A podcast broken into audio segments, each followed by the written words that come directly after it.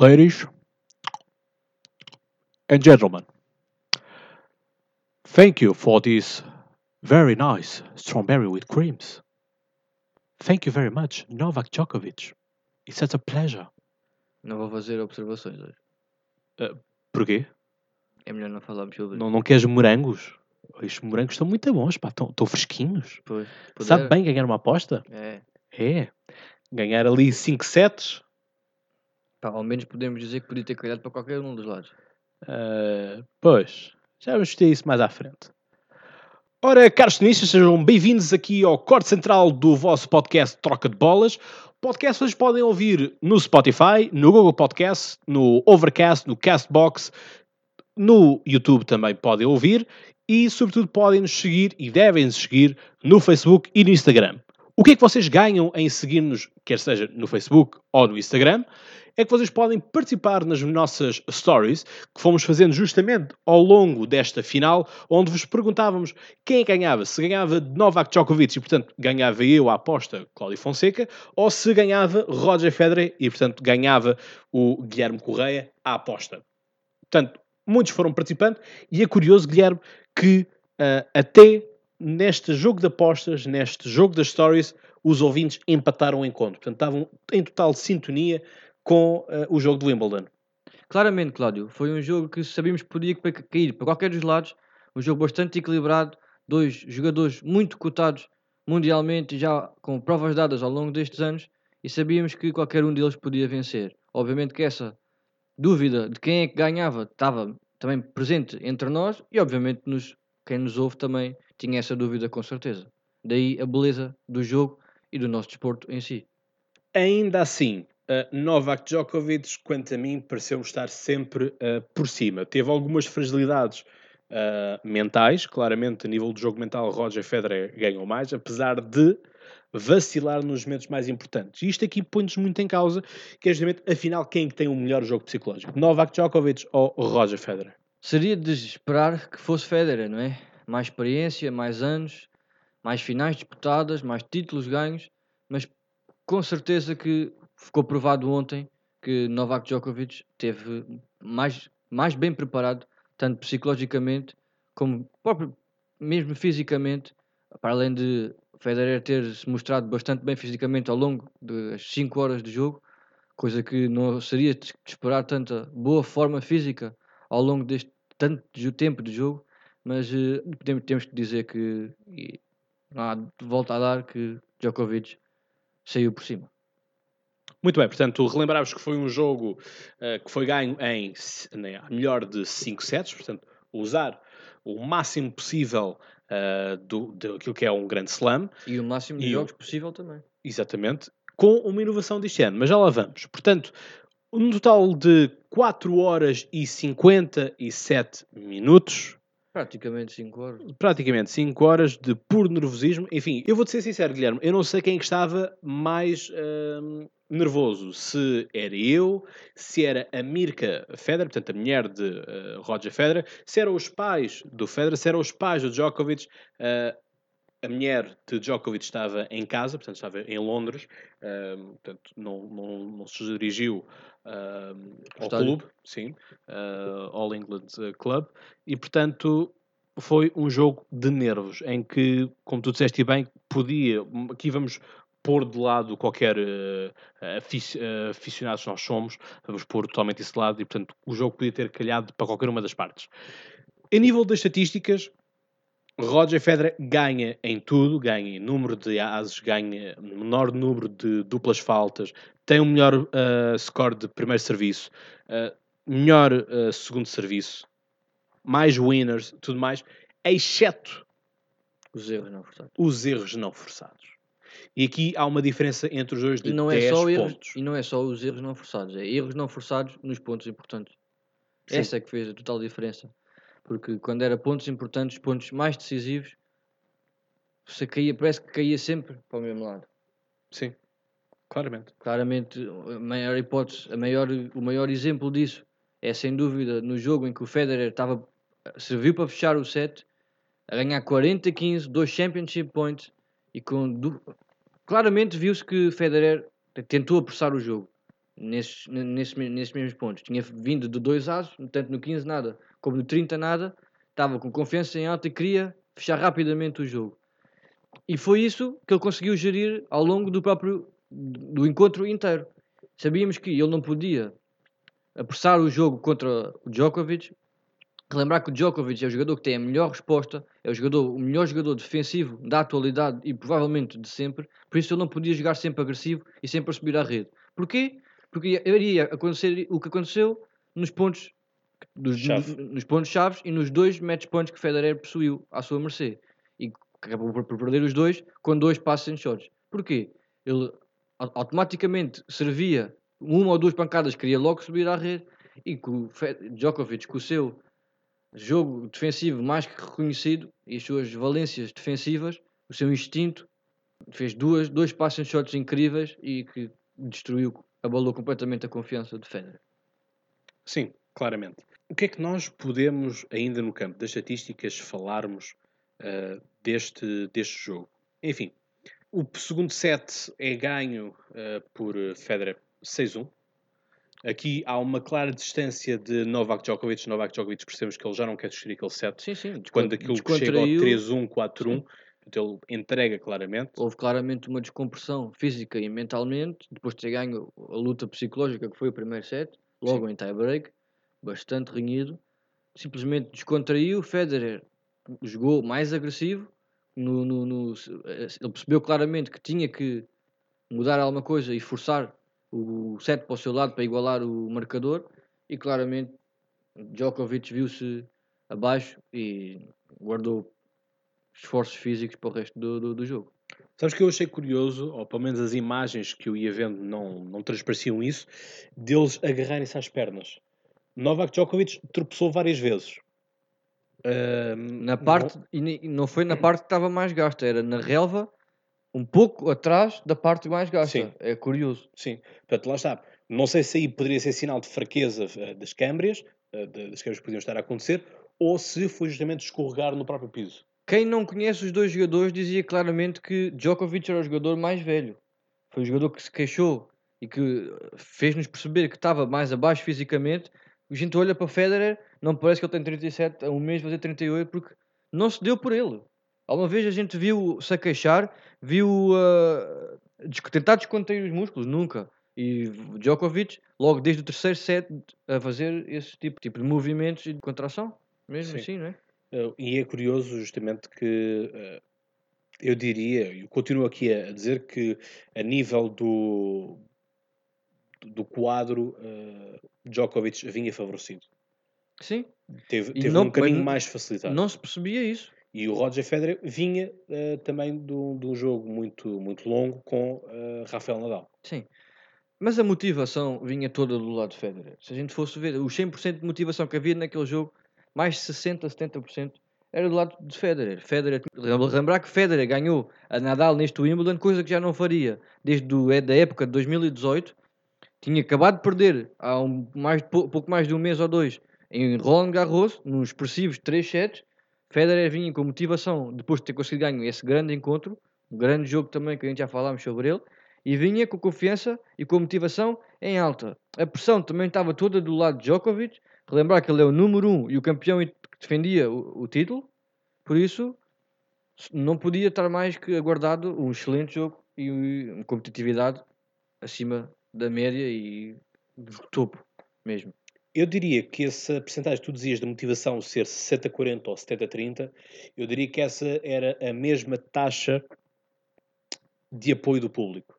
Sem o dúvida. público claramente estava do lado de Roger Federer. Claramente, quando ele fazia um ponto, por mais pequeno que fosse a nível da importância, eh, ser um ponto decisivo ou não ser, bastava apenas ser um ponto de recuperação, eh, o estádio vibrava, eh, via-se o plano das imagens que ficavam cortados, porque havia sempre alguém que se levantava das cadeiras e esticava os braços e tudo mais, e vi- ouvia-se o, o puxar o, o Roger, Roger, Federer, Federer, e não se ouvia Novak ou não se ouvia Djokovic. Portanto, eh, Federer é sem dúvida o jogador mais acarinhado pelo público. Seja onde de maneira for. geral, exatamente. já deu, tem provas dadas da sua, ao longo da sua carreira. O jogador que mais espetáculo dá. O pronto, tirando aqueles jogadores irreverentes, não é? Mas pronto, Sim. a nível de consistência, a nível de todos os torneios que faz, é o jogador com mais espetáculo dá, o jogador com mais títulos ganhos, o melhor jogador de todos os tempos. Já um jogador com 37 a fazer 38 anos, não, não esquecemos isto. E claramente já não há de haver muitas hipóteses para o ver a jogar a este nível nestes, nestas últimas rondas. E por isso, sempre que o público tem esta possibilidade, esta honra de podê-lo ver a jogar a este nível, um jogo com 5 horas, eu vou ser sincero, eu, a partir das 3 horas, eu. O Federer se continua a prolongar isto, ponto, quarto ou um quinto set, ele vai morrer fisicamente. O que é que a gente viu? Pelos- parece que quem que quem estava mais, cansa, mais fatigado, mais cansado era, Era o o. Djokovic. O Djokovic, sim. O público apoiava tanto o Federer e o próprio jogo em si, tudo mostrava que Federer parece que não, não tinha. As pilhas não acabavam. Enquanto sim, que Djokovic dava a ver-se cansado, com problemas físicos e a tentar descontrair o máximo possível porque não estava eh, a 100%. E o Federer continuava ali na sua linha, não, não fugia daquilo. O que é incrível. Sim. O que dizer de 25 ases? 25 Eu, anos. honestamente, eu perguntava, mas como é que o Djokovic não apanha a bola? Sim, não esquecer que Djokovic é o jogador com a melhor resposta de sempre. Não há nenhum, jo- nenhum jogador na história até agora que tenha tão boa resposta ao serviço adversário como Djokovic. E havia de- de- simplesmente serviços que Djokovic nem sequer se fazia às bolas. Não havia hipótese. É só vemos as estatísticas. De 25 para 10 ases, é mais do dobro. Não é? Sim. É, São, Sim. são números que não enganam. São 15, são 15 ases de, de De diferença. diferença. E é é justamente isso que o, que o público Menos duplas perdia. faltas. Mais primeiros serviços ganhos. Mais pontos ganhos no primeiro serviço. Mais pontos ganhos no segundo serviço. Estas estatísticas eh, quase que contrariam o resultado do próprio jogo. Sim, quem vir isto, quer dizer, fica, fica estupefacto. E ora, esta foi uma final totalmente diferente. Porquê? Ora bem, os senhores de Wimbledon, que gostam tanto de marcar a diferença, eu acho que é justamente isto. O Wimbledon quer marcar a diferença por tudo e um par de botas.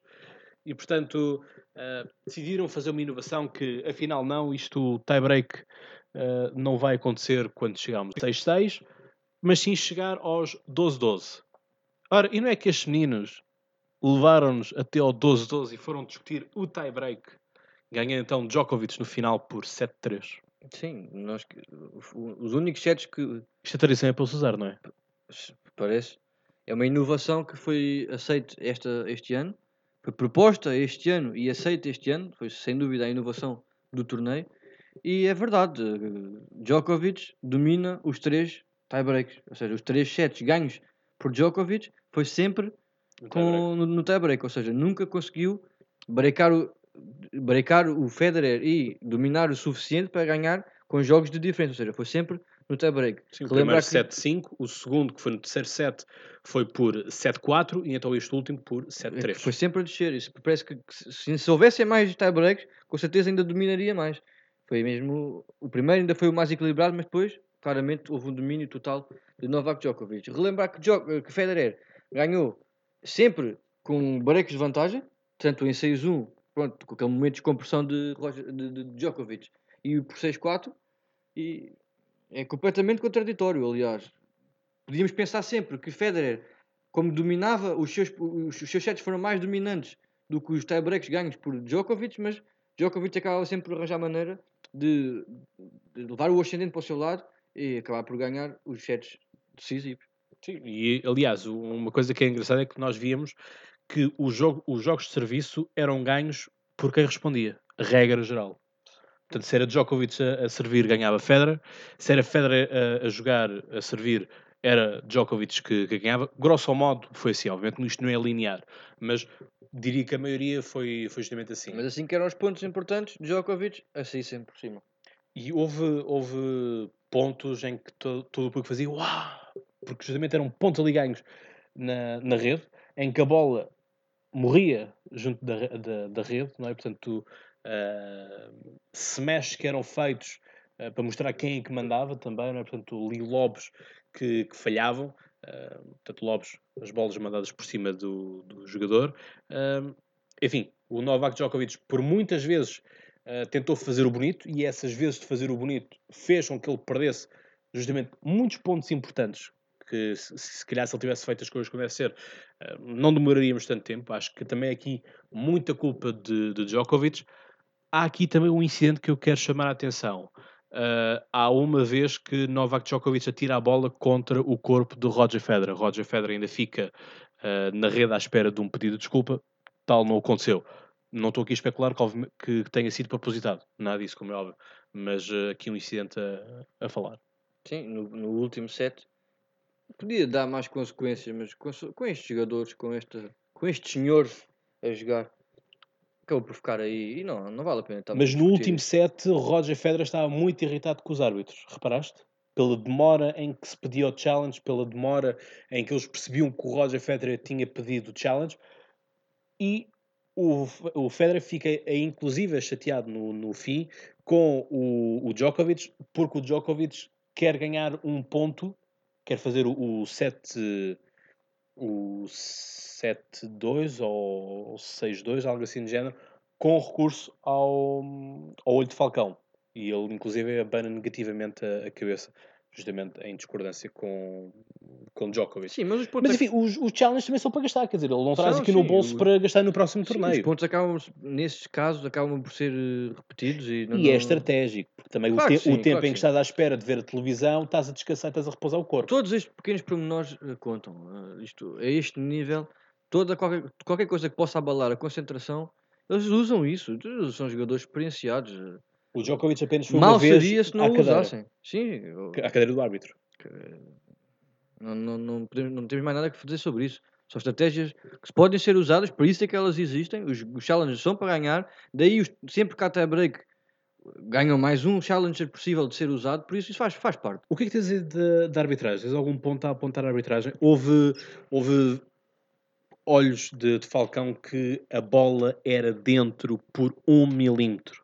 Sim. Quer dizer, isto é uh, surreal, não é? Quer dizer, houve uma vez que o, o Roger dá, dá uma esquerda uh, cruzada que o, o Djokovic pede o, o olho de Falcão e o próprio Djokovic fica, in, fica embasbacado como é que a bola é dentro por um ou dois milímetros. Isto é uh, a melhor, isto é, isto é que se chama mesmo jogar nos limites tanto do ser humano como também nos limites do corte. Sim, sim, sem dúvida.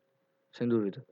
Destacar, acima de tudo, a grande competitividade que o jogo trouxe, a enorme qualidade do próprio jogo em si. Uh, foi, foi um jogo a nível, do nível estratosférico. De dois melhores jogadores de sempre e um dos melhores jogos, com certeza, das finais de Wimbledon. Ora bem, a festa foi bonita. Foi bonita em todo o sentido, no sentido do o público a puxar pelos seus campeões, uh, mais a puxar por Roger Federer do que por Novak Djokovic, mas o discurso de mútua admiração. O Djokovic uh, dizer que Roger Federer é uma inspiração. Eu acho que o Roger Federer será uma inspiração. Vamos ver, o Roger Federer anda nisto há basicamente duas décadas. Há mais de duas décadas. Ele já fez 20 anos de carreira há dois... em 2018. Pronto. Então, estamos com ele, 21 ele anos. tornou-se profissional em 1998. Pronto. Então, estamos aqui com 21 anos de, de carreira de, de Roger Federer e obviamente que ele marca imensas gerações e é natural que uh, quer uh, Novak Djokovic, quer uh, o Rafael Nadal, Stefanos Tsitsipas, mais, mais recente, Opelkas, Raonic, uh, Dimitrovs, enfim, todas aquelas coisas que queiram chamar, obviamente que têm no horizonte o Roger Federer. Cresceram a ver Roger Federer a ser chamado de o homem borracha pela elasticidade, pela forma como ele chegava e disputava todos os, todos os, os pontos. Uh, portanto, é um elogio, é um reconhecimento, diria eu, perfeitamente normal. Mas por parte de Roger Federer, quero aqui destacar que ele disse que esta é uma final para nunca mais esquecer. E eu aqui faço minhas as palavras de Federer, uh, no sentido de, para mim, esta foi a melhor final que eu já vi. Até o momento. Sim. Não sei se já viste só outra não digo, Só não digo que é melhor por causa da final de 2008 entre Federer e Nadal, e Nadal que Nadal acaba por ganhar, primeira vez que Nadal, Nadal ganha a Federer em relva, sim, a final do Wimbledon, sem dúvida um dos melhores jogos do século XXI, mas esse e este jogo assim estão mais ou menos ao mesmo nível no top dos jogos já vistos por mim, sem dúvida. Destacar três pontos.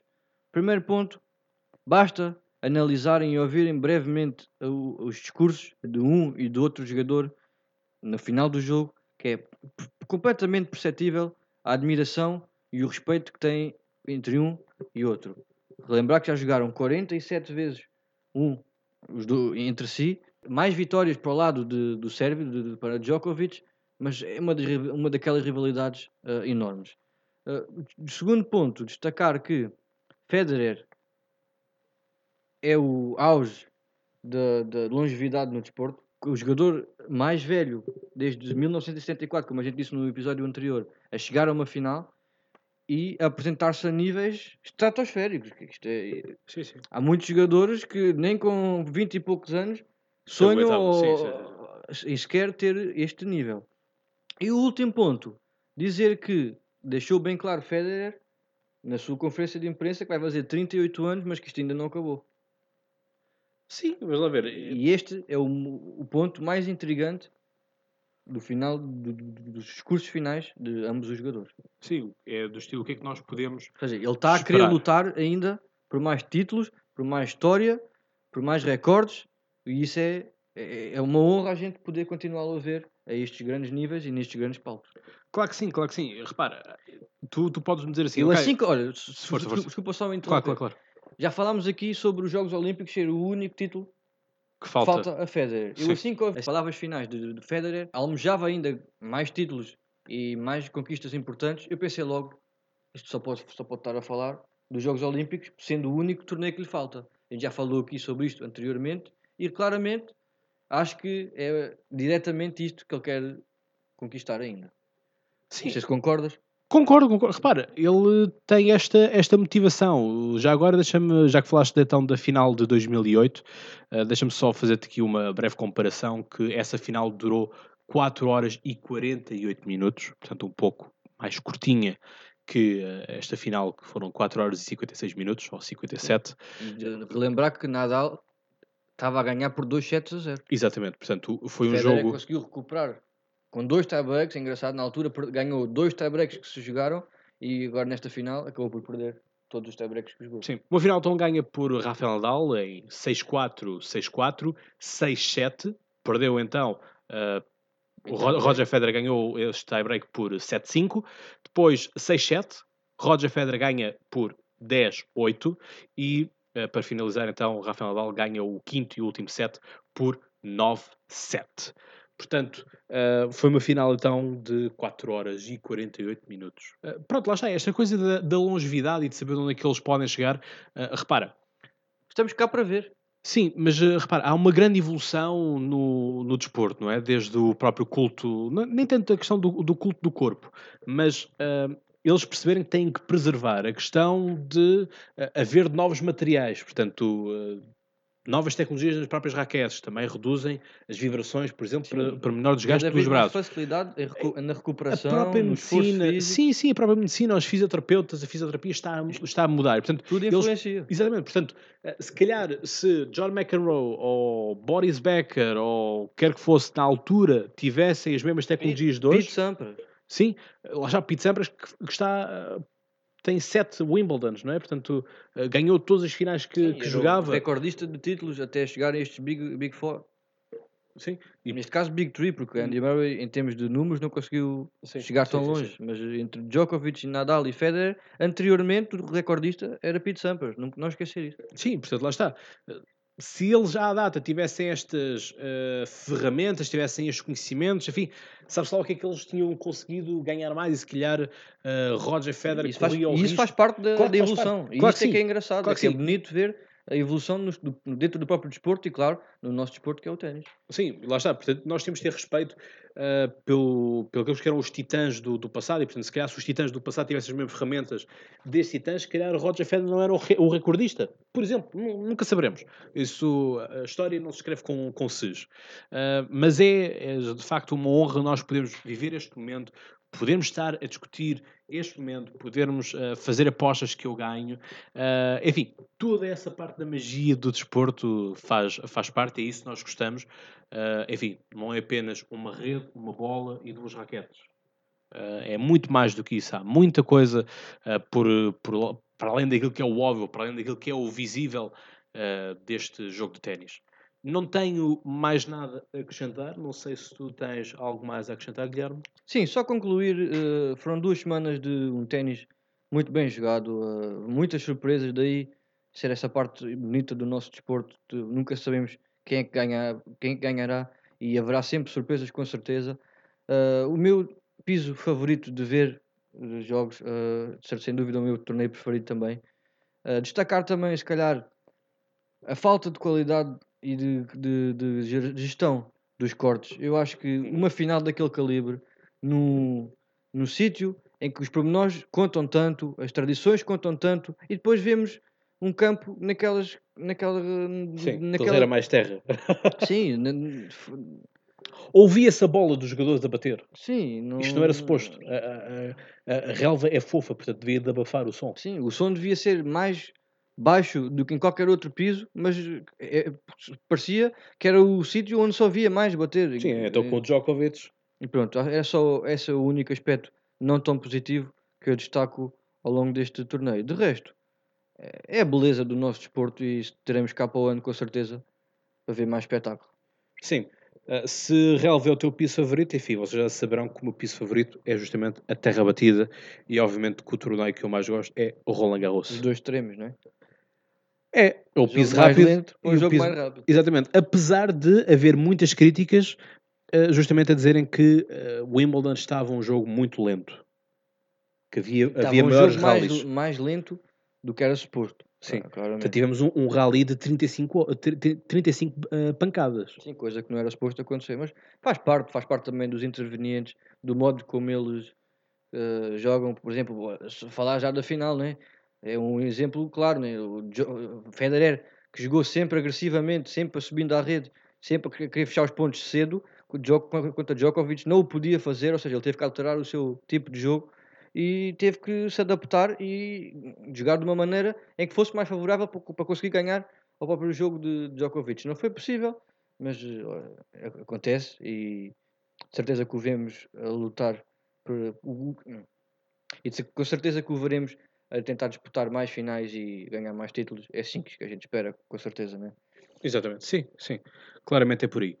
Bom, eu não tenho muito mais a acrescentar. Gostei bastante de ver, foi bonita a festa, pá, como se costuma dizer, e portanto quero agradecer também a vocês, tenistas, que estiveram a acompanhar-nos e que participaram nas nossas stories do Instagram. Eh, o próximo episódio que vamos fazer será justamente relacionado à terra batida, portanto vamos voltar atrás no calendário, enquanto fazemos aqui uma pequena pausa até chegarmos a- aos torneios de preparação basicamente para aquilo que é o último grande slam da temporada, que é o US Open, portanto, jogado eh, nos Estados Unidos, jogado em piso rápido, em piso duro, e portanto, obrigado, Guilherme, pelos morangos. It was a delicious, you know. It was, it was amazing. No comments e vou tentar recuperar da minha azia. Eh, I know. Do you want a strawberry to come down with creams? You, you don't want it? Bon, euh, peut-être euh, il faut que je parle français car euh, le prochain épisode ça sera sur le Roland Garros. Or if you want, I can start learning uh, American English because we are going to be in the US Open and watching all the big players on screen on the court. Is it right? Relembrar mais uma vez, Cláudio, estamos em Portugal e acaba lá com os destaques que a gente temos que falar em português para o público ouvir-nos. Mas o nosso público é, é letrado, não é? O nosso público é erudito. Sim, mas vão, vão ouvir só essas partes. Ah. Ah. Então tem que tomar atenção a isso. Então vá, se eu sempre disse bye bye, digo-vos agora adeus. Vamos lá então fechar aqui as, as portas do corte central do Troca de Bolas. Até ao próximo episódio. Até ao próximo episódio.